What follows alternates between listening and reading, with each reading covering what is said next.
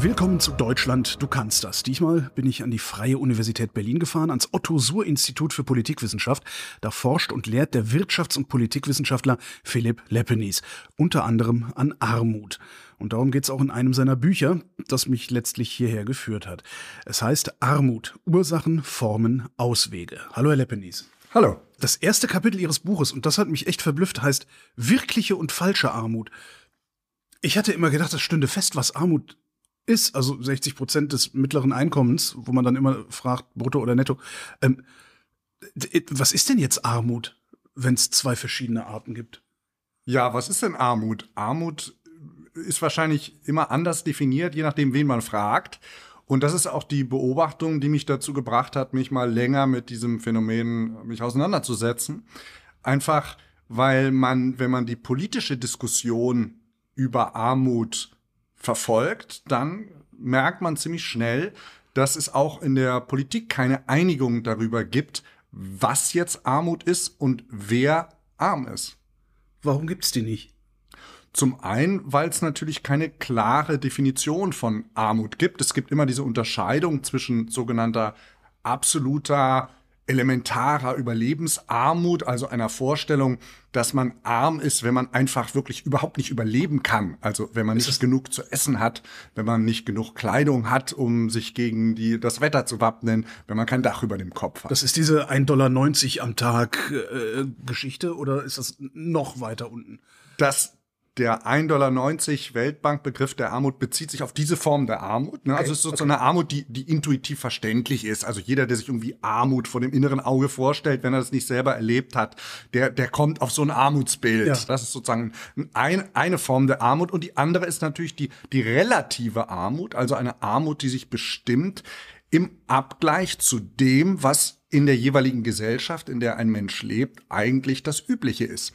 Also jedes Mal, wenn man irgendwie gar nicht dazugehört, weil einem irgendwas fehlt. Und das kann eben je nach Entwicklungsstand eben was anderes sein. Das ist auch im Zeitverlauf was anderes. Ja, also diese, diese Überlebensarmut, die ist ja quasi biologisch definiert. Also irgendwann stirbt ein Mensch, der sich halt keine Energie mehr zuführt im Sinne von Nahrungsmitteln und der halt äh, erfriert oder, äh, oder anderes. Aber diese relative Armut ist eben auch unterschiedlich, je nach Kultur und je nach Zeitpunkt oder je nach Zeitraum. Und deswegen gibt's da auch immer Diskussionen drüber, ab wann jetzt der Zeitpunkt ist, dass man sagt, da ist ein Mensch arm oder nicht. Vor zehn Jahren wäre jemand ohne Smartphone noch nicht arm gewesen. Heute ist man das wahrscheinlich, oder?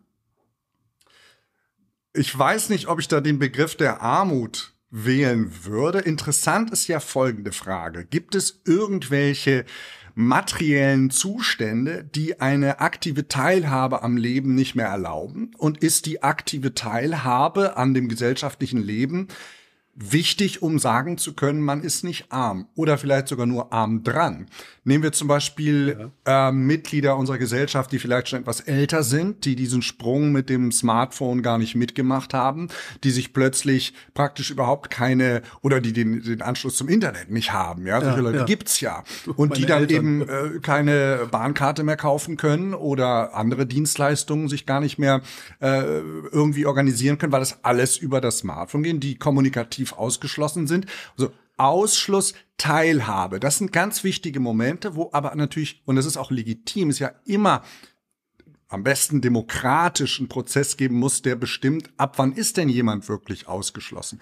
Und natürlich, wenn wir jetzt mal bei diesem Beispiel von Smartphone und anderen Formen des, äh, des Abgehängtseins bleiben, ist das teilweise eine Debatte im wahrsten Sinne des Wortes auf hohem Niveau. Nichtsdestotrotz ist die Grundfrage, wie wichtig ist uns Teilhabe aller Menschen? Und was machen wir mit denjenigen, die anscheinend nicht teilhaben können? Ist sowas überhaupt über eine komplette Republik mit 80 Millionen Einwohnern und unterschiedlichsten Lebensverhältnissen ist sowas über eine, eine, eine solche Masse von Menschen und ein so riesiges Territorium überhaupt definierbar? Weil die Teilhabe, also sie, das, das mit dem Smartphone den älteren Leuten, mir kommen da meine Eltern in den Sinn, da, da gibt's ein iPad, aber da weiß auch keiner so richtig mit umzugehen. Und meine Eltern, die, also die haben zumindest mehr Geld als ich. Ähm, das heißt, die sind nicht arm. Also ja, natürlich. Insofern die, die Armutskategorie oder die Armutsdimension, die natürlich den meisten Menschen geläufig ist und die auch am plausibelsten ist, ist einfach die des Einkommens. Ja. Also wie viel Geld hat man zur Verfügung? Ja. Was kann man sich davon leisten? Wie hoch ist der Lebensstandard, den man davon hat? Hat man äh, als Kind den Standard an Materialität, den man in der Schule einfach haben muss, sonst wird man schäl angeguckt. Also da, da fängt's ja an. Also auf die Dimension des Einkommens, glaube ich, kann sich jeder irgendwie festlegen. Das versteht auch jeder, dass das eine Armutsdimension ist. Aber es gibt auch Armutsforscher, die ja auch zu Recht dann andere Dimensionen mitführen, wie zum Beispiel Schulbesuch oder Arbeitsmarktzugangschancen äh, oder auch politische Rechte oder auch andere Rechte, vielleicht sexuelle Entfaltung. Also auch das können ja Armutskategorien sein, weil das natürlich dazu führt, dass man ausgeschlossen ist. Man darf einfach nicht der Mensch sein, der man sein möchte. Und das ist auf den Punkt gebracht die weiteste Armutsdefinition, die es gibt. Die kommt von einem indischen Ökonomen und Philosophen, Amartya Sen, der auch den Wirtschafts Wirtschaftsnobelpreis bekommen hat. Und dessen Idee von Armut ist die von Verwirklichungschancen. Und das ist eben mehrdimensional. Und aber, aber auch individuell mehrdimensional, weil meine Verwirklichungschancen sind ja ganz andere als ihre Verwirklich Verwirklichungschancen. Genau. Aber das wichtige Wort dabei ist das der Chancen. Und eine okay. Chance hat man nur, wenn man bestimmte Alternativen hat, aus denen man wählen kann. Ja. Also eine Chance hat man ja nicht, indem einem vorbestimmt ist, was man zu machen hat und dann gibt's eben kein A und kein C, sondern es gibt nur B. Und in dem Moment, wo ich als Mensch aber wählen kann, will ich A, B oder C, ist auf jeden Fall meine Wahlmöglichkeit vergrößert und dann habe ich auch mehr Verwirklichungschancen, als wenn mir alles vorgegeben ist. Also die, das Ideal hinter diesem, hinter diesem Bild ist, man sollte den Menschen ein Leben ermöglichen, in dem sie oft an bestimmten Weichenstellungen des Lebens eine eigene Entscheidung treffen können. Dass nicht alle da das Gleiche bekommen können, weil Talente unterschiedlich verteilt sind, weil Menschen unterschiedliche Fähigkeiten und vielleicht auch Wünsche haben, ist ja klar. Aber das, das Schöne an diesem Bild der Verwirklichungschancen ist, dass es ja auch eine Norm setzt für die Gesellschaft und für die Politik, eben allen Menschen die Möglichkeit zu bieten, Sachen auswählen zu können. Und dazu gehört zum Beispiel auch, auf welche Schule will ich gehen, was für einen Beruf möchte ich ergreifen. Und das wirkt vielleicht jetzt, wenn ich das so darstelle, banal, weil wir in einem Land leben, wo das für ganz viele Menschen ja Realität ist. Aber in ganz vielen Kontexten der Welt ist das ja nicht so. Also wenn ich in Afghanistan als Mädchen nicht in die Schule gehen kann, dann habe ich keine Verwirklichungschancen in der Dimension Bildung. Wenn ich gar nicht mehr an die Uni gehen kann, dann auch nicht. Wenn ich sowieso bestimmte Sachen nicht machen kann, weil ich das in Anführungszeichen falsche Geschlecht habe, dann werden mir diese Verwirklichungschancen verwehrt. Und in dieser Denke bedeutet das, immer wenn mir Verwirklichungschancen verwehrt werden, bin ich arm. Und immer, wenn mir Verwirklichungschancen ermöglicht werden, wird Armut abgebaut. Das Faszinierende an dieser Theorie von Amartya Sen ist, dass die universal ist. Das heißt, ja. die gilt eigentlich für die ganze Welt. Und man muss sich auch in unserer Gesellschaft fragen, sind diese Verwirklichungschancen schon so gut in allen Bereichen, die wir uns so vorstellen können? Oder gibt es da nicht doch Nachbesserungsbedarf? Und natürlich gibt's den. Und vor allen Dingen, das, also wir, wir haben ja, wenn wir über Armut reden, haben wir ja immer so dieses Problem von, bei der relativen Armut. Naja, äh, die Lebenshaltungskosten in Kempten im Allgäu sind ja ganz anders als die in Cottbus. Und die Idee der Verwirklichungschancen egalisiert das wieder. Das finde ich eigentlich ganz spannend daran.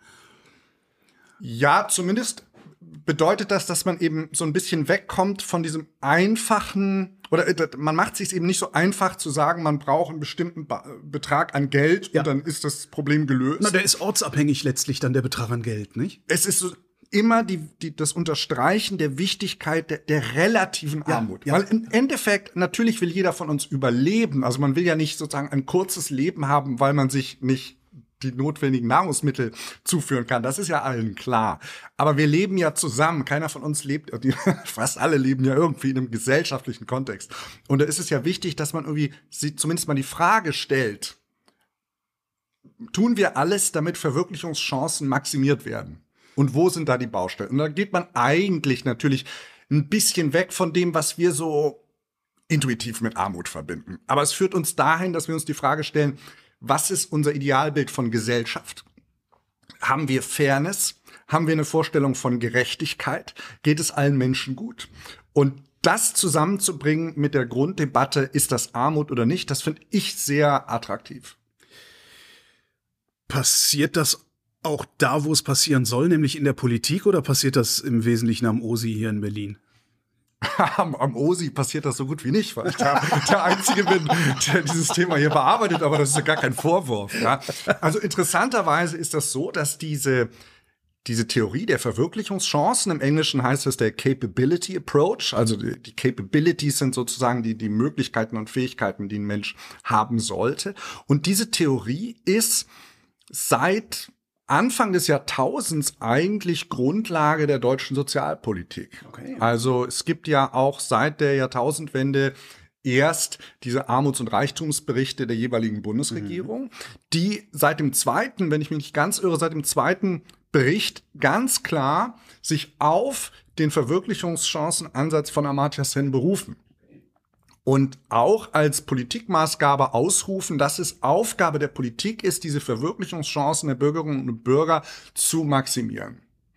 Dass man in der Tagespolitik davon nichts hört, also natürlich könnte man sagen, ist das Grundverständnis der Bundesrepublik ja genau das. Also wir reden ja, ja auch, wir sind zwar eine Leistungsgesellschaft, aber es, es, ist ja dieses Ideal vorhanden, dass wir eigentlich Chancengleichheit herstellen wollen, mhm. dass wir allen Bürgerinnen und Bürgern bestimmte Sachen ermöglichen wollen. Also definiert nur jede Partei anders, ne? definiert, ja, das ist ja auch, ist ja, das ist ja auch legitim, wenn ja. man das anders definiert. Müssen ja nicht alle einer Meinung sein in der Demokratie, das ist ja ganz ja. klar. Aber es ist eigentlich schon die Grundlage unserer Politik.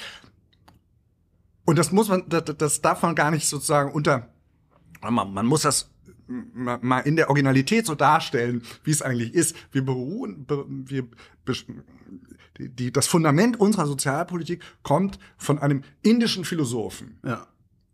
Ja, das ist sozusagen, weil häufig auch immer der, der Vorwurf gemacht wird, ja, der Westen, der ist immer so selbstreferenziell und der guckt nicht die auf den Werte, der, der die gelten ja nicht überall. Genau, und, und das, und das, das auch faszinierende Simatia Sen ist, dass er ja auch selber sagt, das ist ein, ein Anspruch, der eigentlich weltweit gelten sollte. Sowas wie die Menschenrechte.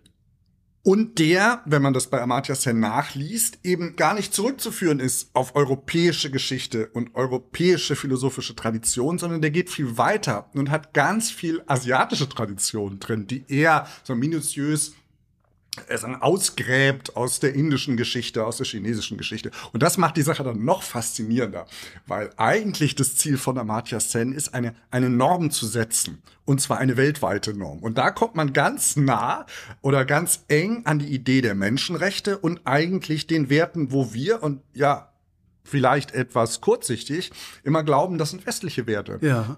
Der Inder Amartya Sen sagt, nein, das sind globale Werte. Sie sagten gerade aus der chinesischen Geschichte auspickt, ähm, äh, Sie, Sie liefern in Ihrem Buch auch einen historischen Überblick über Armut. Kann ich Armut nur verstehen, wenn ich auch deren Geschichte verstehe? Nein, natürlich nicht, weil Armut für die meisten Menschen ja eine ganz offensichtlich erfahrbare Realität ist, die auch allen Nicht-Armen verständlich gemacht wird. Also wenn ich einen Obdachlosen sehe, der in einem äh, unter der Brücke in Berlin in einer Pappbehausung wohnt, dann ist mir klar, was dem fehlt. Ja. Äh, die Gründe sind anders, die können sich mir vielleicht gar nicht erschließen, aber ich erkenne ja Elend. Ja. Insofern brauche ich natürlich nicht die Geschichte der Reaktion auf Elend. Erkennt der sein eigenes Elend denn eigentlich auch? Oder ist das wieder was, was ich mir konstruiere, weil ich ja letztendlich Angst davor habe, so zu sein?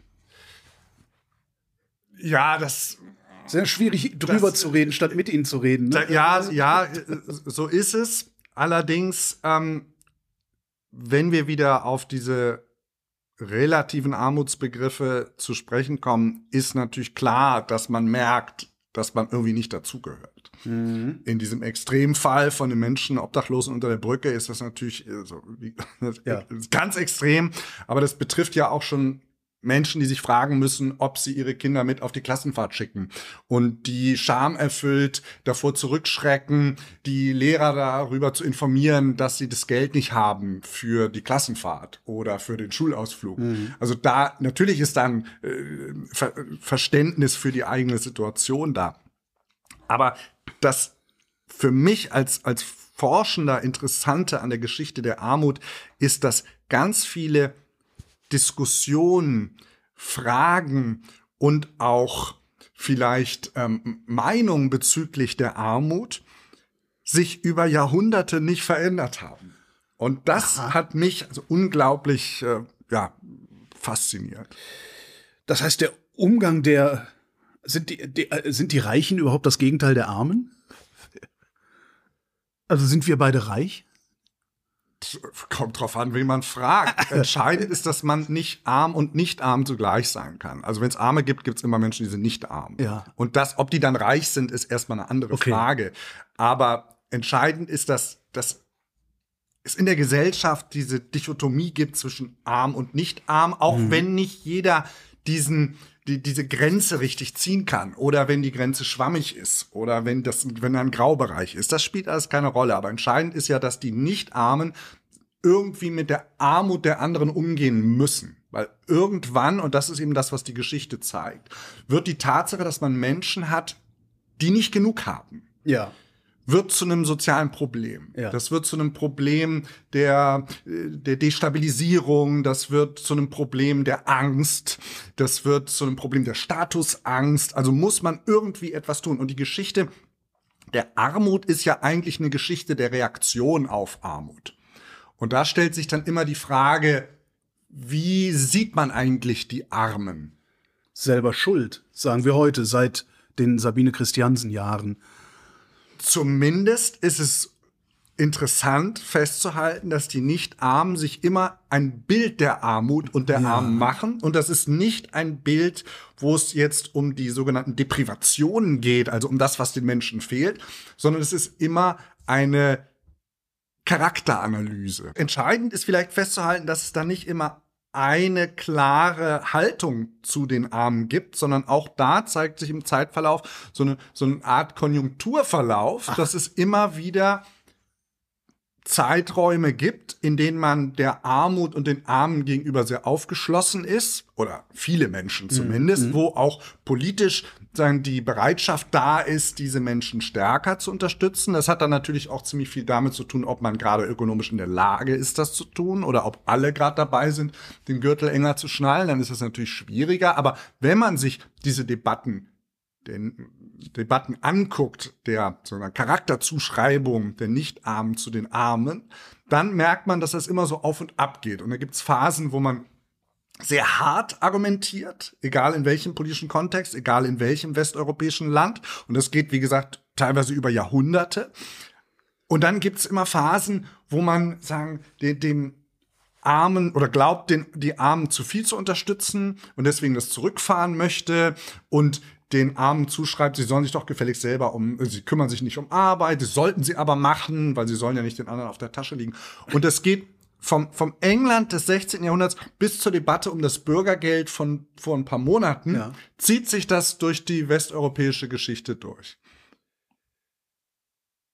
Das hört sich so an, als müsste das so sein. Oder es, oder es nutzt irgendjemandem und den haben wir noch nicht identifiziert oder ich noch nicht identifiziert. Äh, Ginge es denn auch anders? Vielleicht sollte man erstmal positiv festhalten, dass es ja diesen Transfer gibt. Das ist ja erstmal was Gutes. Ja. Also, dass, dass es überhaupt nicht in Frage gestellt wird, dass man Arme unterstützen muss. Das wird ja sozusagen fundamental nicht in Frage gestellt. Dass man dann immer das Fass aufmacht zu sagen, ist das das Richtige? Ist das vielleicht zu viel? Pressen wir die Armen zu stark aus? Ja. ja. also, dass man diese Fragen immer wieder stellt. Wie soll das ohne diese Debatten gehen? Weil es ist sozusagen, und man, und man muss sich ja auch in der, in der Politik immer wieder rechtfertigen für das, ja. was man tut. Das fände ich sozusagen gar nicht so problematisch. Problematisch ist eher, dass man dem Armen unterstellt, er würde sich nicht genug bemühen oder so ein Menschenbild hat, dass wenn man jemandem einen monetären Transfer gibt, sprich irgendwie Geld gibt, dass er dann keinen Anreiz hat, sein Leben verbessern zu wollen, sondern sich darauf ausruht und so eine Mitnahmementalität zeigt oder faul irgendwie äh, äh, faul einfach sein Leben verprasst. Und da wird's natürlich dann schon so ein bisschen äh, komplexer und schwieriger. Wo haben wir dieses Bild eigentlich her? Weil die machen das ja, also realistischerweise passiert ja das nicht, was wir ihnen die ganze Zeit unterstellen. Zumindest jedes Mal, wenn ich mit Armen zu tun habe, habe ich jetzt nicht das Gefühl, dass sie den ganzen Tag besoffen und Marlboro rauchen in der Ecke liegen und Fernsehen gucken oder sowas, sondern die leiden schon darunter, die bemühen sich schon. Äh, warum denke ich trotzdem, dass mein Geld bei denen nicht gut aufgehoben ist? Ist das Projektion? Hm, es, es hat eine ganz lange kulturelle und auch religiöse Tradition. Also wir haben ja ein Arbeitsgebot in unserer Kultur, das sich religiös speist. Also der Mensch muss arbeiten. Ja, das ist sozusagen in uns angelegt, ja. auch schon über die Jahrhunderte.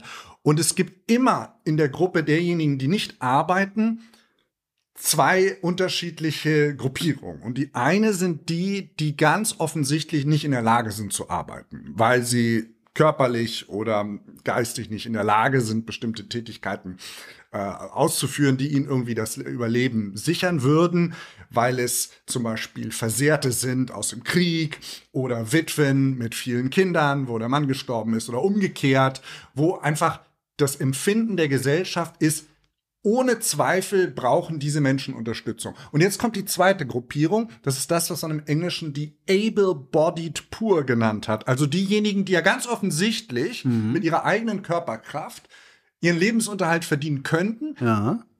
Und man sich fragt, warum machen die denn das jetzt nicht? Ja. Und denen unterstellt man das. Das heißt, es gibt dann auch in der Gruppe der Armen sozusagen immer so eine, so eine extra Gruppe, von denen man sagt, nee, die müssen jetzt aber arbeiten, weil die können ja arbeiten. Und es gibt ja das Arbeitsgebot. Ja. Insofern, warum arbeiten die nicht? Und das zeigt dass man diese Negativbelegung des Nichtarbeitens, das zieht sich im spätestens seit äh, Luther, wahrscheinlich schon viel früher, durch bis in die heutige Zeit. Was ich ganz interessant finde, ist, äh, sie unterscheiden zwischen Arbeiten und Nicht-Arbeiten. Jetzt entnehme ich ihrem Buch aber, dass in der Antike diejenigen, die gearbeitet haben, die Armen waren. Ja, das geht sogar noch viel weiter als äh, die Antike. Das geht bis zum Beginn der Industrialisierung. Also das im Grundverständnis, teilweise auch sprachlich, der jeder, der arbeiten musste, erstmal als arm galt. Ja. Und zwar aus der Sicht der adligen Großgrundbesitzer, deren einzige Aufgabe es war, nicht zu arbeiten ja. und andere für sie arbeiten zu lassen, am besten noch in einem leibeigenen und äh, feudalen Verhältnis.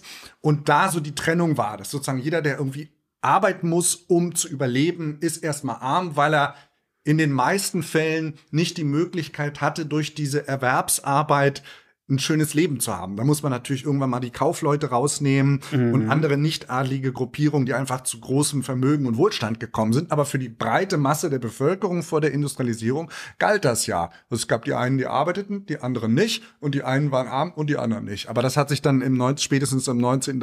Jahrhundert in Europa natürlich ein bisschen vermischt. Ein bisschen, aber also spontan würde ich sagen, ich finde genau das heute immer noch. Also es gibt die Leute, die arbeiten müssen, die haben äh, sehr viel weniger Verwirklichungschancen, weil die müssen sich beispielsweise an Gesetze halten. Und je mehr Geld ich habe, desto weniger gelten Gesetze für mich. Das ist jetzt ein bisschen vulgärmarxistisch, ich weiß. Aber das, das, ist wahrscheinlich, das ist ein bisschen vulgärmarxistisch. Worauf Sie vielleicht hinaus wollen, ist, dass es natürlich je nach auch Vermögenswohlstand ja einfacher ist, sich dem äh, harten fiskalischen Zugriff zu entziehen. Und das ist halt in unserem System so angelegt. Ne? Ja, auch solche Sachen wie Reisebeschränkungen während einer Pandemie zum Beispiel. Also die Reichen, die waren die ganze Zeit unterwegs.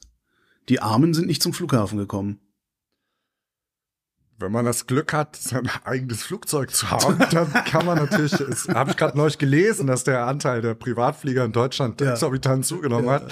Da fragt man sich natürlich, was hier schiefläuft. Aber auch das würde uns ja wieder zu dieser Debatte führen, die von Amartya Sen und dem Verwirklichungschancenansatz ja. dann immer wieder im Raum stehen muss. Was für eine Gesellschaft sind wir eigentlich? Was ist das Bild, was wir haben wollen? In welche Richtung geht das? Geht das irgendwie die falsche Richtung? Und da wird ja gerade bei dieser Armutsdiskussion, bei diesem Aushebeln der, der relativen Armutsdebatte, wie die auch in Deutschland passiert. Also in Deutschland hat man ganz häufig den Effekt, dass Armutszahlen durch die Medien oder durch das Statistische Bundesamt oder durch Eurostat äh, mit Regelmäßigkeit irgendwie in die Öffentlichkeit gelangen. Und die Reaktion der deutschen Politik ist meistens zu sagen, dieser, dieser relative Armut, die ist doch nicht richtig aussagefähig.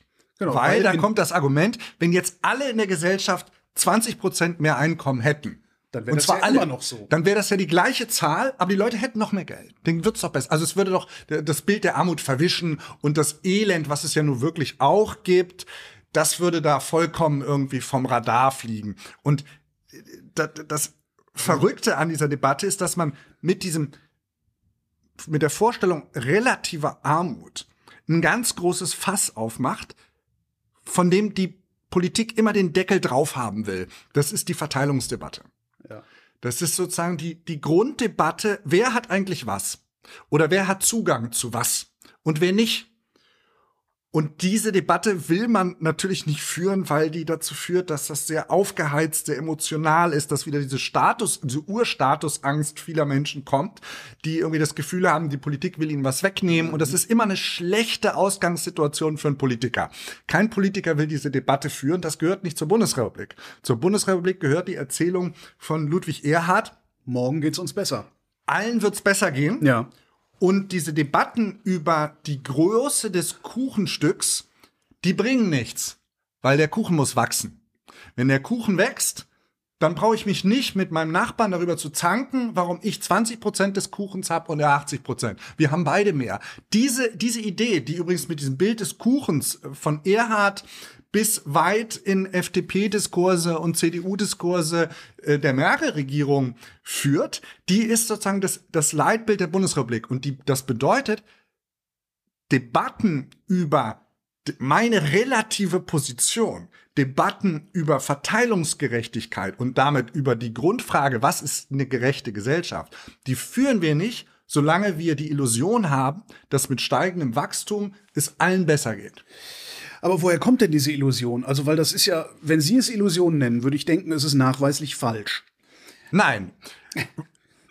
Das kommt ja aus einer gewissen Zeit, deswegen auch dieser Hinweis zu Ludwig Erhard. Und zwar von den 50er bis weit in die 70er Jahre war das eine relativ realistische Erzählung bundesrepublikanischer ja, Realität. Den ja. nehme ich jetzt mal aus. Aber für den Westen, also für die Bundesrepublik, war das ja erfahrbare Realität. Materiell, einkommensmäßig, auch in den Verwirklichungschancen übrigens. Da muss man dann natürlich ähm, die, die sozialen und sozialliberale Koalition damit reinrechnen, wo dann plötzlich die ganzen Unis ja. äh, und, und Bildungschancen irgendwie geschaffen wurden. Also das stimmt ja alles. Ja. Das Problem ist, dass das eben ab den späten 70ern nicht mehr stimmt. Aber dass die deutsche Politik, das deutsche Politikverständnis und vielleicht auch die Erwartungshaltung der Bevölkerung ein anderes ist. Nämlich immer noch zu glauben, dass das geht so weiter und das, das ist nicht vorbei, sondern äh, wir ja, sind das, so. Aber das tut's doch nicht. Also, da, äh, genau. Warum, warum, warum glauben wir das denn? Wer hat denn da gepatzt? Wer, hat, wer hat denn da versäumt, uns darüber aufzuklären, dass die Verhältnisse andere sind? Das ist natürlich eine super komplexe Frage. Die bedarf einer super komplexen Antwort. Da kommen mehrere Sachen zusammen. Aber ich glaube, man muss Folgendes festhalten. Und das ist ganz entscheidend. Seit der Französischen Revolution mhm. führen wir eigentlich eine Frage über Verteilung und über Gleichheit und einem Ideal von Chancengleichheit. Das ist, das sind die hehren Ziele der französischen Revolution. Damals natürlich auf politische Rechte gemünzt, nicht unbedingt auf Einkommen und wirtschaftliche mhm. Chancen, aber natürlich steckt das da schon drin. Das ganze 19. Jahrhundert, die ganze Debatte des Marxismus ist eine Verteilungsdebatte. Da geht es um unterschiedliche Gruppierungen der Gesellschaften. Wer hat was? Der eine hat mehr als der andere, der beutet denjenigen aus. Mhm. Deswegen muss man die Gesellschaft umstrukturieren. Und so geht das ja durch bis in die Nachkriegszeit nach dem Zweiten Weltkrieg. Da hört das auf. Das heißt, dieses lange 19. Jahrhundert, was mit der Französischen Revolution beginnt und mit dem Zweiten Weltkrieg erst aufhört, ist eine Epoche reiner Verteilungsdebatten und Verteilungskämpfe. Alle politischen Gruppierungen wollen für eine bestimmte Klasse ein Ideal der Umgestaltung oder ja. ein Ideal der, der, der, der Status Quo-Sicherung. Aber es geht immer um Verteilungsdebatten und diese Verteilungsdebatten heizen die soziale und politische Atmosphäre unglaublich auf.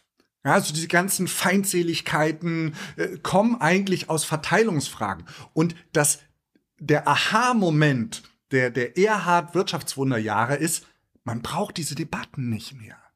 Und das ist ja das, was passiert. Das heißt, auch der Diskurs, der politische Diskurs, der pazifiziert sich. Ja, es wird Ja. sozusagen auch vom Ton her, diese auch die radikalen Ansätze für gesellschaftliche Umgestaltung in Form jetzt von kommunistischen Idealen oder sozialistischen Idealen, die sind ja plötzlich weg. Ja. Und die sind weg, weil man sich sozusagen beruhen, berufen kann auf dieses Momentum des Wachstums und, und der, der Schaffung materiellen Wohlstandes und eben Verwirklichungschancen.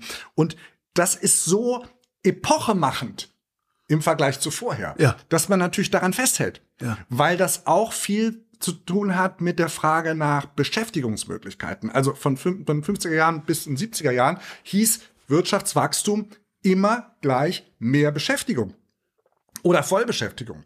Das heißt, dass dieses, diese Angst, diese destabilisierende Angst oder die, die Angst vor der destabilisierenden Arbeitslosigkeit, wie sie in der Weltwirtschaftskrise 29 fortfolgende ja wirklich äh, die ganze industrialisierte Welt Ja. hat implodieren lassen, die war auf einmal auch im Griff. Das heißt, man hatte alles im Griff. Es ging den Leuten besser, man musste keine Verteilungsdebatten führen. Und je mehr Wachstum, desto mehr Arbeit. Das größte Problem, was ein Politiker hat, ist, wenn zu wenig Leute Arbeit haben. Ja. Weil dann kommen wieder diese Fragen nach sozialer Destabilisierung unruhig. und die Frage nach Armut oder nicht. Das kommt ja dann alles wieder hoch. Und, und man hält auch bei uns und überhaupt in der ganzen industrialisierten Welt, hält man halt an dieser Erzählung fest, dass man durch mehr Produktivität, durch mehr Produktion, durch mehr Wachstum eben diese ganzen sozialen Fragen irgendwie in den Griff bekommen wird, weil die Einkommen steigen, weil Beschäftigung steigt. Und dass das nicht mehr so ist, das erleben natürlich fast alle Menschen, aber man, man hält dran fest, weil man sich scheut, die Debatten zu führen, die eigentlich auch wieder im Sinne des Verwirklichungschancenansatz geführt werden müssen. Und ich sage das nochmal, diese Frage nach Fairness, nach Gerechtigkeit, nach gesellschaftlichen Idealen, die wir haben wollen, das sind ganz unbequeme Fragen. Und die gehen nämlich dann immer wieder zurück in das, was man eben seit dem Zweiten Weltkrieg nicht mehr bereden will in der Politik, die Verteilungsgerechtigkeit.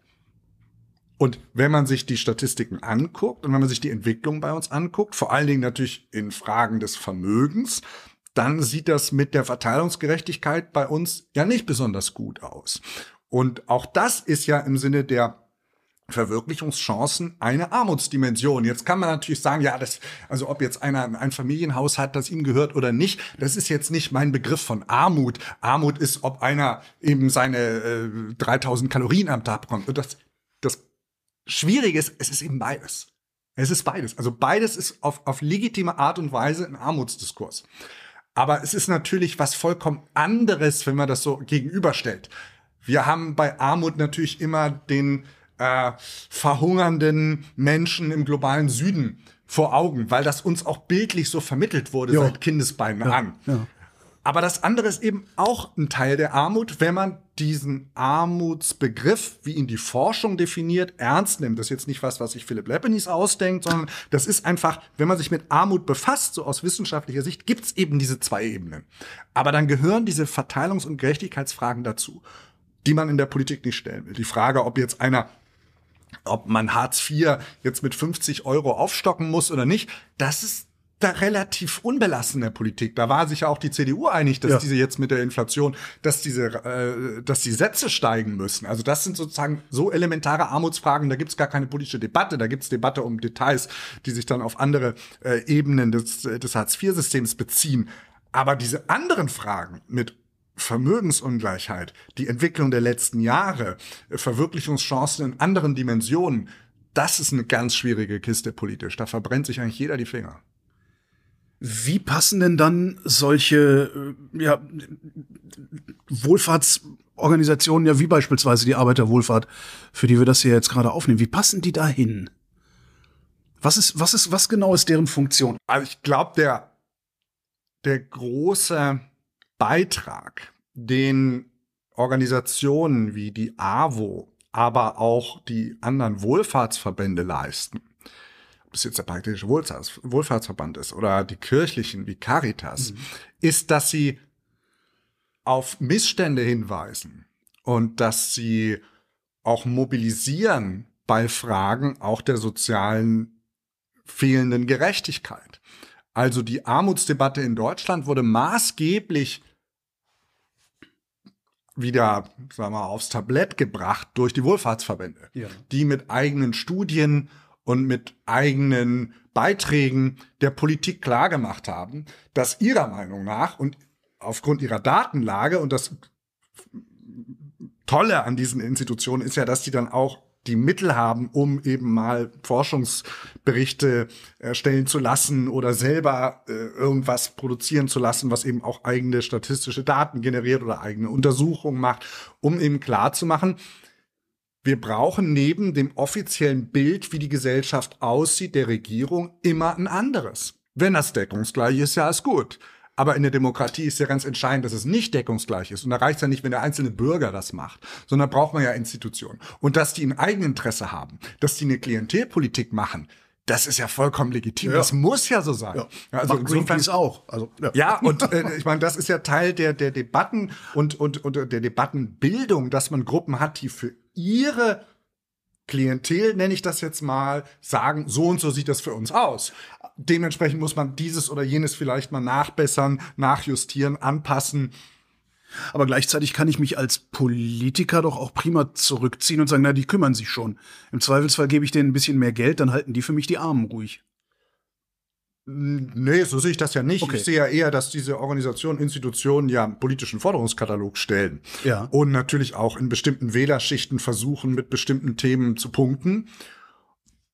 Und dementsprechend ist, kann sich natürlich kein Politiker da zurücklehnen. Mhm. Der kann natürlich versuchen, kommunikativ dagegen zu steuern, so wie man das in der Armutsdebatte ja in Deutschland immer macht, indem man immer behauptet, das ist ja gar kein Problem bei uns. Der, wohl, äh, man muss natürlich zugeben, dass das jetzt in dieser Situation mit der Kriegssituation und der Hochinflation und auch während der Pandemie ist das so ein bisschen weniger geworden. Ja, natürlich stellt sich, keiner in der Regierung hin und äh, verschließt die Augen vor den sozialen Verwerfungen, die ja. die jetzige aktuelle Situation hat. Das ist noch was ganz anderes. Aber in einem in einem Langfristvergleich ist es Tradition in der Bundesrepublik, dass egal wer an der Regierung ist, das Armutsproblem, die soziale Frage wird eigentlich klein geredet, weil das Selbstverständnis der Bundesrepublik ist, das löst sich von alleine, das löst sich durch unsere wirtschaftliche Kraft und wir brauchen da nicht so zu tun, als müssten wir bestimmte Segmente der Bevölkerung jetzt stärker beglücken als andere.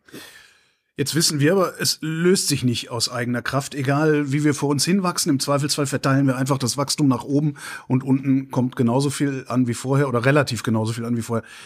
Bedeutet das, dass der Weg aus der Armut eigentlich eine Diskussion über den Reichtum ist? Also, dass wir gar nicht über Armut sprechen sollten, sondern über Reichtum sprechen sollten, damit vielleicht auch ein gesellschaftliches Bewusstsein dafür entsteht. Ja, wa was Sie, glaube ich, damit meinen, ist, dass man das ins Verhältnis setzen muss. Genau. Ja, also, dass sozusagen jemand reich ist, das sagt ja erstmal nichts aus. Die Frage ist ja, wie ist er reich geworden? Äh, ist da vielleicht irgendwie eine Erbschaft dabei gewesen? Dann kommen nicht wieder Gerechtigkeitsfragen ins Spiel. Ist das eigentlich gerecht, dass jemand Geld bekommt, das es nicht selbst verdient hat? Äh, hat er das irgendwie unlauter verdient, indem er irgendwie wahnsinnig viel CO2 ausgestoßen hat? Oder hat er irgendwie eine ganz tolle Idee gehabt, die Menschen gesund machen, weil man jetzt auf einmal einen Impfstoff hat, den man vorher nicht hatte? Das kann man sich ja unter, also Reichtum ja, an sich ja. ist ja nicht das Argument. Stimmt. Sondern das Argument ist, wie verhält sich Armut zu Reichtum in unserer Gesellschaft? Und dann ist man wieder bei der Frage, was wollen wir denn eigentlich? Was akzeptieren wir denn eigentlich? Also akzeptieren wir eine Schere, die aufgeht, oder ist unser Bild eigentlich, die Schere muss möglichst zubleiben oder zumindest nicht weiter, äh, zumindest nicht weiter aufgehen? Und in Deutschland, glaube ich, ist sollte man sich hüten vor so dieser Vorstellung, dass wir eigentlich politisch gar nichts ändern könnten, ohne jetzt eine massive Umstrukturierung aller unserer gesellschaftlichen Lebensformen und Institutionen. Das wäre Quatsch. Sondern das hat ja auch ziemlich viel mit Steuergerechtigkeit zu tun. Also auch im europäischen Vergleich. Das hat auch ziemlich viel mit Tarifgerechtigkeit zu tun. Also nochmal darauf zu bleiben, wenn wir jetzt mal ein bisschen lösen von so diesen ganz breiten Verwirklichungschancen, Dimensionen, wo man halt eigentlich über jede Dimension reden kann und natürlich gibt es da überall Ungleichheit, dann gäbe es auch überall Armut, dann kommt man aber vielleicht nicht so weit. Aber bleiben wir doch einfach mal bei dem Geld. Warum haben wir in Deutschland so eine geringe Tarifbindung? Warum haben wir in Deutschland im, europäischen Vergleich so einen hohen Niedriglohnsektor? Dass wir jetzt Fachkräftemangel haben, das ist nochmal ein eigenes demografisches Problem. Aber das andere ist ein wirtschaftspolitisches Thema.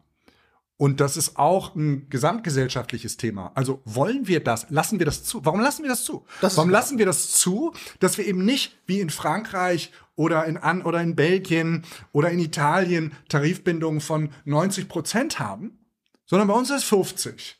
Also die Hälfte unserer mhm. Beschäftigten haben keinen Tariflohn. Man könnte sagen, denen geht's nicht gut, weil ja. die haben einfach kein Einkommen, was hoch genug ist. Und gleichzeitig keinen Hebel, um daran was zu ändern. Und gleichzeitig natürlich keine richtige Möglichkeit daran was zu ändern. Aber das ist eben ein Problem, das könnte man ja einfach lösen. Also Armut, Reichtum in, in der Ausprägung ist nicht Gott gegeben, ist nicht irgendwas, was, wo man gar nicht ansetzen kann, sondern wenn, und dann kommt man wieder zur an, also zu sozusagen der, der, der, der relativen Vorstellung von Armut als ein Leben ohne Scham, ein Leben von Teilhabe. Das geht natürlich in großem Maße über Einkommen und über sagen, die Verringerung von Einkommensungleichheiten. Und da haben wir in Deutschland wirklich politisch gewollte strukturelle Baustellen. Zwei habe ich jetzt genannt, also Niedriglohnsektor und die fehlende Tarifbindung.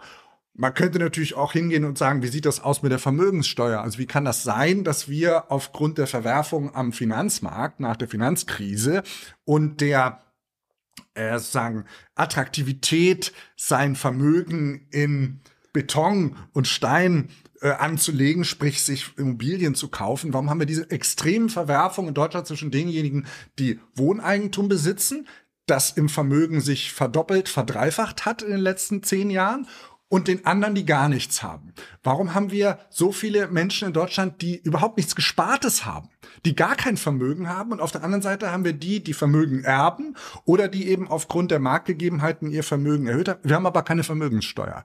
Also wie geht denn das? Ja, warum, warum ist das so? Erklären Sie es mir mal. Warum ist das so? Es ist ja jetzt nicht so, dass, dass äh, die, die überwiegende Mehrheit der Gesellschaft äh, in diesem Sinne reich wäre, sondern das Gegenteil ist der Fall. Und es ist trotzdem so. Warum glauben die Armen uns Reichen, wenn wir ihnen erzählen, dass das so seine Richtigkeit hat? Wenn ich das beantworten könnte, dann, dann, dann würde ich jetzt nicht vor diesem Mikro sitzen. So in einem schönen großen Haus. Aber nein, Spaß beiseite. Ähm, ich, ich glaube, dass es wirklich ein, ein Problem ist der, der mangelnden politischen Organisiertheit, die auch ein ein Effekt ist dieser Hyperindividualisierung unserer Gesellschaft, die wiederum auch Teil einer politischen Ideologie ist, nämlich der des Neoliberalismus, der das Idealbild hat, was Margaret Thatcher gesagt hat, there's no such thing as society, sondern es gibt nur Individuen. Und eigentlich werden wir mindestens seit 30 Jahren auf unsere Rolle als Einzelner zurückgeworfen wir sind unseres Glückes Schmied, das kann man positiv sehen. Mir werden Möglichkeiten gegeben, auch das im Sinne des Verwirklichungschancenansatzes. Wenn mir alle Möglichkeiten offen stehen, ist ja wunderbar. Dann bin ich natürlich in dem Sinne auch nicht arm. Dass man Gesellschaft als Ganzes sieht, dass man Solidarität sieht und lebt, das ist so ein bisschen verloren gegangen in meiner Wahrnehmung. Und das geht auch darin verloren, dass Menschen, die die Verlierer sind der Globalisierung und der Neoliberalisierung, die nämlich aufgrund ihres geringen Ausbildungsstandes oder weil sie ihre Arbeit verloren haben und da waren die schon über 40 und haben danach irgendwie nie mehr was bekommen. Und das betrifft ja auch viele Menschen, die in den 90er Jahren, frühen 90er Jahren in der DDR ihre, ihre traditionellen Beschäftigungsverhältnisse verloren haben. Mhm. Die sind auf sich allein gestellt und verlieren so ein bisschen das Gefühl für Solidarität, Zusammengehörigkeitsgefühl. Die kriegen natürlich irgendwelche Transferleistungen des Staates. Das ist ja bei uns auch äh, eklatant viel, was, was der Staat da ausgibt. Aber dieses Grundbild, dass, dass wir als Gesellschaft nicht ein, ein Bild der Zusammengehörigkeit haben, sondern eigentlich nur der Ich-Zentrierung. Das verhindert, meiner Meinung nach, eben auch den Organisationsgrad, den es vielleicht bräuchte, um diese Situation politisch zu ändern. Weil ich sehe ja nicht, dass äh, jeden Montag äh, 100.000 Menschen auf die Straße gehen ja. und sagen, unser System ist ungerecht, ja. unser Land ist unfair, ihr erzählt uns, hier ist eine Leistungsgesellschaft und uns geht super und jedes Forschungsergebnis, ob das jetzt Oliver Nachtwey ist mit seiner Abstiegsgesellschaft und äh, diesem Hinweis auf so fallende Reallohnentwicklung in, in den unteren Segmenten der Erwerbstätigen, das ist ja alles da. Das ist die, die Welt sieht nicht gerecht aus, mhm. in der wir leben. Aber es gibt eben nicht diesen, diesen Aufstand der Massen. Weil jeder. Weil die Masse sich nicht als Masse begreift. Ich glaube, das ist, das kann man nicht mit, mit so zwei, drei Gründen erklären. Okay. Aber das eine ist dieses sozusagen, wer ist denn wir? Gibt es ein Wir? Ja. Oder gibt es das nicht? Das ist der eine Grund. Und dann natürlich aber auch, das sieht man ja auch in den Vereinigten Staaten, wo man sich immer fragt, warum wählen Menschen die Republikanische Partei, Um danach die, im Auto zu wohnen. die ein Steuersystem propagiert, was den Menschen, die sie wählen, überhaupt nicht zugutekommt. Ja. Und zwar schon seit Reagan nicht mehr. das machen wir ja, letztendlich machen wir das doch auch in Deutschland. Wir, wir wählen doch gegen unsere eigenen Interessen. Der eine oder die andere. Ja, gut, ja, ja, ja, gut, ja. Aber natürlich, ja. Und, und auch das ist Teil der, der, der, der, der politischen Realität, dass man Idealen hinterherhinkt, die nicht real sind. Und das Ja. ist genauso wie dieses Festhalten am Wachstum als Allheilmittel für das Kit, das die Gesellschaft zusammenhängt. Das stimmt ja auch nicht mehr. Wir glauben aber dran. Also die Politik glaubt da dran Mhm. oder halt die Medien glauben da dran oder wer auch immer daran glauben möchte. Aber es ist ja einfach nicht real. Und genauso ist diese Vorstellung, was für ein Land sind wir eigentlich? Was bieten wir? Und was erleben wir? Und bei denen, die das anders erleben, die haben anscheinend irgendwie nicht die, die Möglichkeit oder die Fähigkeit oder den Willen, sich zu organisieren. Also das sage ich jetzt gar nicht, weil ich glaube, das kommt irgendwann. Ich glaube, die Zeit ist einfach vorbei. Das wäre jetzt meine nächste Frage gewesen. Gibt es überhaupt noch eine Chance für uns als Gesellschaft, diese Debatte über uns selbst zu führen?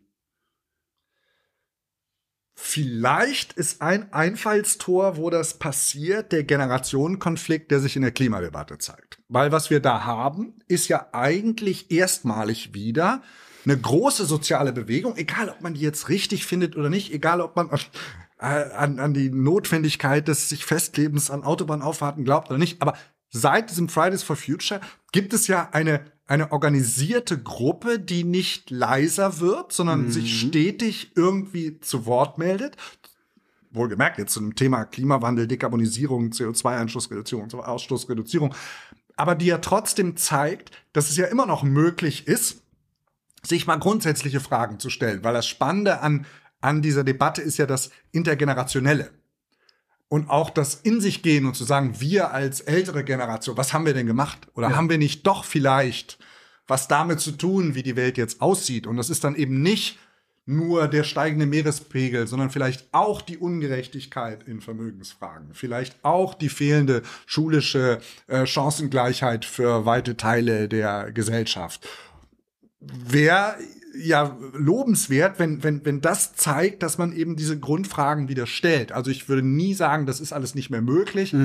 Aber es ist erstmal ja bemerkenswert, dass trotz der sozialen Ungleichheiten man eben außerhalb der Partei Die Linke, die ja da auch nicht Ja. für die Mehrheit, anscheinend ja nicht für die Mehrheit der Bundesdeutschen spricht, diese Themen ja überhaupt keine Rolle spielen Ja. Weil irgendwie doch wahrscheinlich jeder auf sich selbst geworfen ist und glaubt, er irgendwie schafft das doch noch oder irgendwie kommt dann doch noch was. Und die äh, eigentliche politische Mobilisierung bleibt da irgendwie auf der Strecke. Vielleicht haben viele Menschen auch so ein bisschen das Vertrauen in Demokratie verloren. Das ist ja das, was sich bei diesem Zulauf der Populisten zeigt, die ja auch mit äh, brachial, irrealen politischen Forderungen und Vorstellungen da irgendwie die Leute an sich ziehen. Vielleicht braucht der Mensch sowas. Vielleicht braucht der Mensch irgendwie dieses Festhalten an, an irgendwas Irrealem. Das wäre natürlich schrecklich. Ja gut, politische Selbstwirksamkeit zu entwickeln oder ein Gefühl für politische Selbstwirksamkeit zu entwickeln, ist halt bei 80 Millionen Menschen relativ schwierig, weil was zählt schon meine Stimme? Ja, wobei das natürlich eine Entwicklung ist, die fatal ist. Ja. Also was bleibt uns denn als Demokratie anderes übrig, als zu hoffen, dass die Menschen die Demokratie annehmen? Ja. Dass sie merken, dass Demokratie nicht einfach ist, dass das bedeutet, Kompromisse schließen, akzeptieren, dass ich mal ein paar Jahre mit Politiken leben muss, die mir nicht passen, die Politiker machen, die mir nicht gefallen, die Maßnahmen haben, die nicht meine wären, wenn ich entscheiden könnte, aber dass das so ein Hin und Her ist und dass man als Reaktion darauf eben nicht sich zurückzieht oder sich aus dem sozusagen demokratischen Prozess davon abnabelt, sondern dass man sagt, nee, dann, dann werde ich eben selber mal aktiv. Ja, es ist halt nicht selbstverständlich. Das Das ist nicht selbstverständlich und ich, ich glaube, dass, dass viele Menschen auch den, die Spielregeln der Demokratie vielleicht sogar missverstehen, weil sie glauben, der Staat ist eigentlich nur dafür da, ständig ihnen zu geben, was sie gerne hätten. Ja. Und dass das dass sie erstmal selber Teil des Staates sind, ist ja bei vielen Menschen gar nicht so vorhanden, ja. sondern der Staat ist immer so ein böser, äh, der eigentlich nur was, was Übles möchte, den man klein halten muss, den man bekämpfen muss. Da fängt's ja schon an. Und ja. das ist natürlich auch unter anderem auch eine, eine Folge neoliberalen Denkens, dass der Staat ein Gegner ist, den man bekämpfen muss. Und die Rolle des Einzelnen im Staat ist ja auch unbestimmt. Wenn man mhm. natürlich eine obrigkeitsstaatliche Tradition hat in einem Land wie dem unseren, wo das durch Generationen gelebt wurde, dass der Staat eigentlich immer nur irgendwas Nebulöses ist, aber eigentlich einer, der nervt und genau. der einem das Leben schwer macht. Und ab und zu mal kommt ein Typ mit einer Pickelhaube und greift durch. So, so ja. ungefähr. Dann ist es natürlich auch schwierig, jetzt zu glauben, dass wir alle schon wunderbare Demokraten wären und alle das so internalisiert hätten, wie politische Prozesse funktionierten. Mhm. Und dass die Demokratie an Zuspruch verliert bei uns. Ich meine, das ist ja auch eine sozialwissenschaftlich gesicherte Erkenntnis, die aber vielleicht auch darin liegt, dass wir unsere Bürgerinnen und Bürger viel zu wenig einstimmen auf das, was Demokrat sein heißt. Man hat zwei, drei Stunden vielleicht während des, während des Schullebens mal, wo einem erklärt wird, wie der Bundestag funktioniert. Ja. Wenn man Glück hat, hat man eine Klassenreise nach Berlin. Aber dann hört es auch schon auf. Ja. Wer nimmt denn diese Bildungsangebote, die man haben kann als Arbeitnehmer, äh, wahr und lässt sich da in irgendwelchen Seminaren irgendwie in der Pampa dann mal nochmal erklären, wie das mhm. funktioniert mit unserem äh, Wahlrecht und äh, allen anderen Prozessen demokratischer Natur. Und ich glaube, da man unterschätzt, dass viele Menschen das nicht wissen. Oder man überschätzt, dass die Menschen Demokratie schon richtig angenommen hätten mit all seinen Ausprägungen.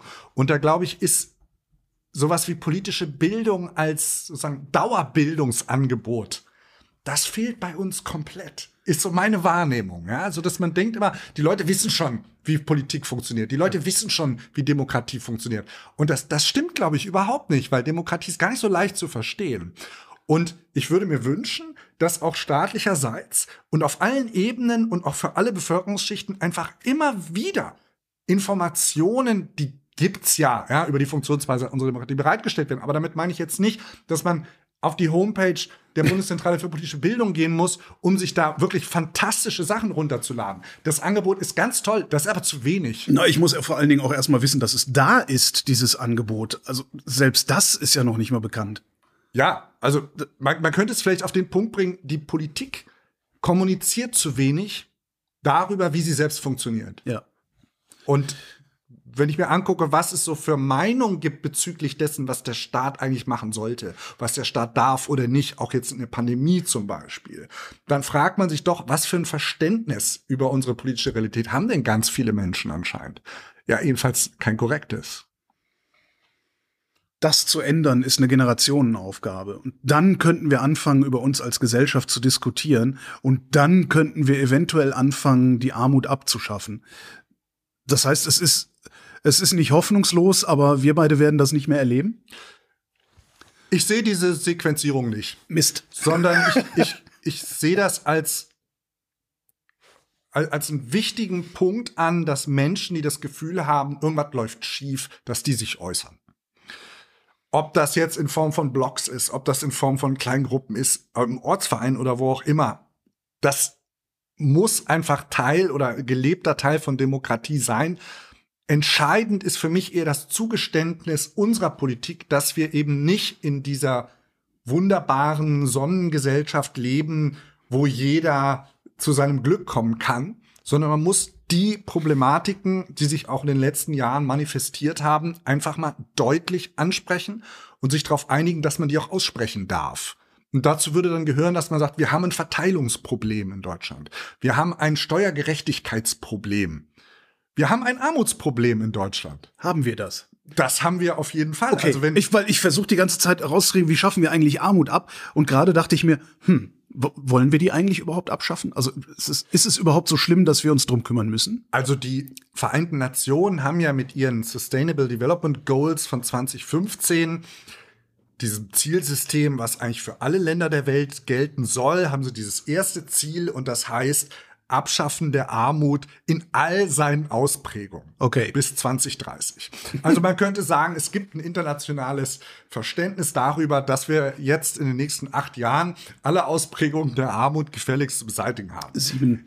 Sie und ich wissen ganz genau, wird nicht passieren, weil nämlich, und das ist ja auch ein Problem, dass wenn wir Armut relativ definieren, es immer Armut geben wird. Ja. Und das steht auch in der Bibel. In der Bibel steht ziemlich viel Mist, da steht auch ziemlich viel ganz Tolles und Richtiges. Einer der richtigen Sätze, der sowohl im Alten wie im Neuen Testament steht, ist, Arme habt ihr immer bei euch. Das ist, das wird wahrscheinlich so sein, ja. Das glaube ich ist relativ weise Ja. und relativ äh, punktgenau. Aber natürlich muss man ja trotzdem was gegen die Armut tun.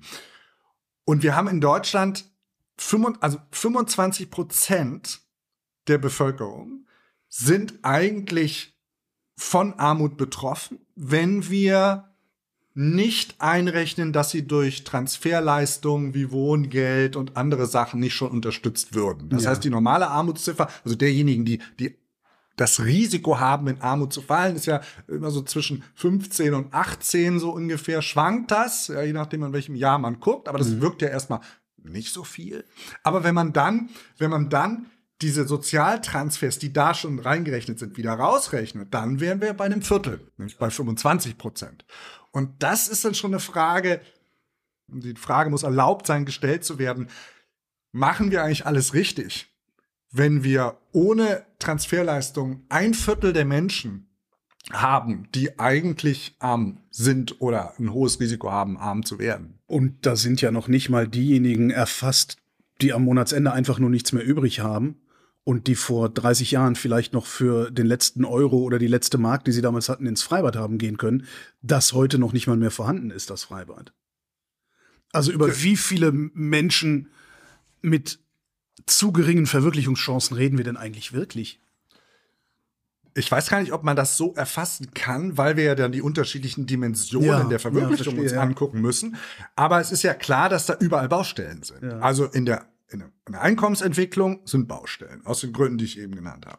In der Bildung sind Baustellen. Also wir sind ja an der Universität. Wie viel sogenannte Arbeiterkinder habe ich denn unter meinen Studierenden? Ja. Äh, ganz wenig. Ja, das ist einfach statistisch erfasst. Das sind einfach doch immer in den meisten Fällen die Akademikerkinder, die hier sitzen. Ja, das heißt, da, da stimmt ja irgendwas nicht. Also wenn Anspruch der, der, der Bildungspolitik sein sollte, eigentlich müssen die Zugangschancen zur Universität allen offen stehen, dann passiert da zwischendurch ja was, dass das nicht passiert. Ja, also und das betrifft dann nicht nur den Bildungssektor, das betrifft ja schon den Schulsektor. Also wer geht denn auf bestimmte Schulen und ist unser System eigentlich richtig, dass es im frühkindlichen Alter schon selektiert und den Kindern schon ganz klar äh, signalisiert und die Kinder auch schon stigmatisiert, auf welche Schul, auf welchen Schultyp gehst denn du? Und kommst du auf das tolle Gymnasium oder kommst du auf das nicht so tolle Gymnasium? Das muss ja, es muss ja gar nicht nur äh, sagen weiterführende Schule, Hauptschule, Realschule, so, je nach Bundesland, wo es das noch gibt. In Berlin gibt's das ja alles nicht mehr, das ist ja vereinfacht, vereinheitlicht worden. Aber wir, wir fangen ja in ganz vielen Bereichen schon an, Ungleichheiten zu zementieren. Und deswegen kann man das wahrscheinlich so als eine Ziffer gar nicht erfassen. Aber es ist eben auch wieder die Attraktivität des Verwirklichungschancenansatzes, dass man das so drastisch sagen kann. Dass man sagen kann, wenn wir es nicht schaffen, ein vernünftiges Bildungsangebot zu machen für alle, so, wenn wir merken, da fallen bestimmte Leute raus oder wir selektieren bestimmte Leute raus und geben denen eigentlich gar keine richtige Chance mehr, dann ist das ein Zeichen von Armut. Und es ist nicht nur ein Zeichen, weil diese Menschen arm sind, ist eigentlich auch ein Armutszeugnis für unsere Politik, weil wir ja eigentlich was anderes wollen. Und mit diesem Verwirklichungschanceansatz können wir wirklich den Finger auf Wunden legen. Und das ist auch ein wichtiger Teil für Debatten dass man das auch in seiner, in, in, in seiner drastischen Art so sagen darf und dass vielleicht auch ein Politiker sagt, oh, das ist mir aber zu hart ausgedrückt oder das sehe ich nicht so. Aber er muss sich in dem Moment mit dieser Frage mal befassen und das ist eigentlich immer gut. Schweigen ist immer schlecht, aber Sachen mal ansprechen ist immer gut. Philipp Leppenis, vielen Dank. Sehr gerne.